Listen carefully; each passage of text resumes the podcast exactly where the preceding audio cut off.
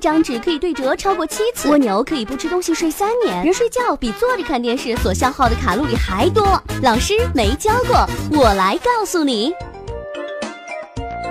月球是地球亲密的伴侣，不知从什么时候开始呢，就伴随着地球一起旋转了。人们对月球的揣测以及向往，迫使人类在登月的道路上一路坚持。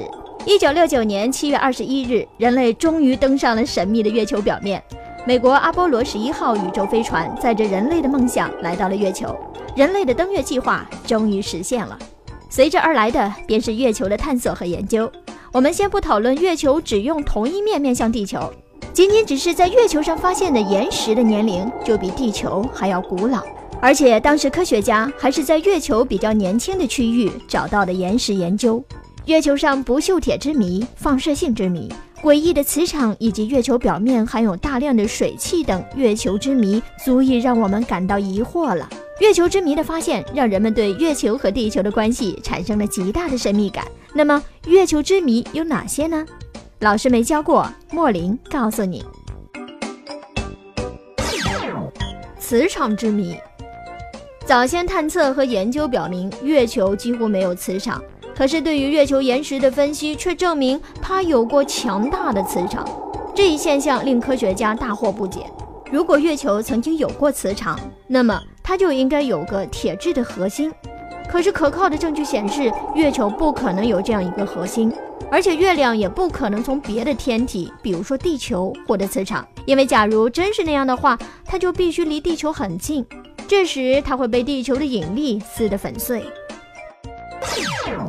内部神秘的物质聚集点之谜，在月球的表层下存在着物质聚集结构，当宇宙飞船飞越这些结构上空的时候，由于它们的巨大引力，飞船的飞行会稍稍低于规定的轨道。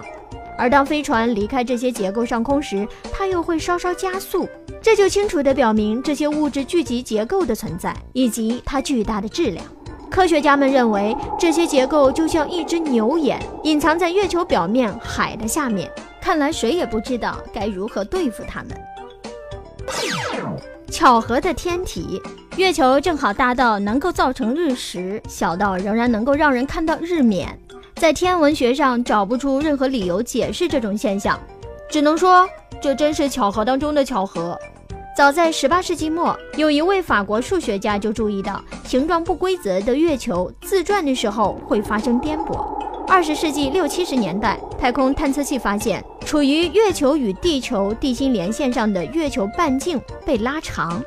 也就是说，如果沿着赤道把月球分成两半，截面不是正圆，而是像橄榄球一样的椭圆，球尖指向地球。但迄今为止，没有人能就月球当前形状的成因给出完全令人信服的解释。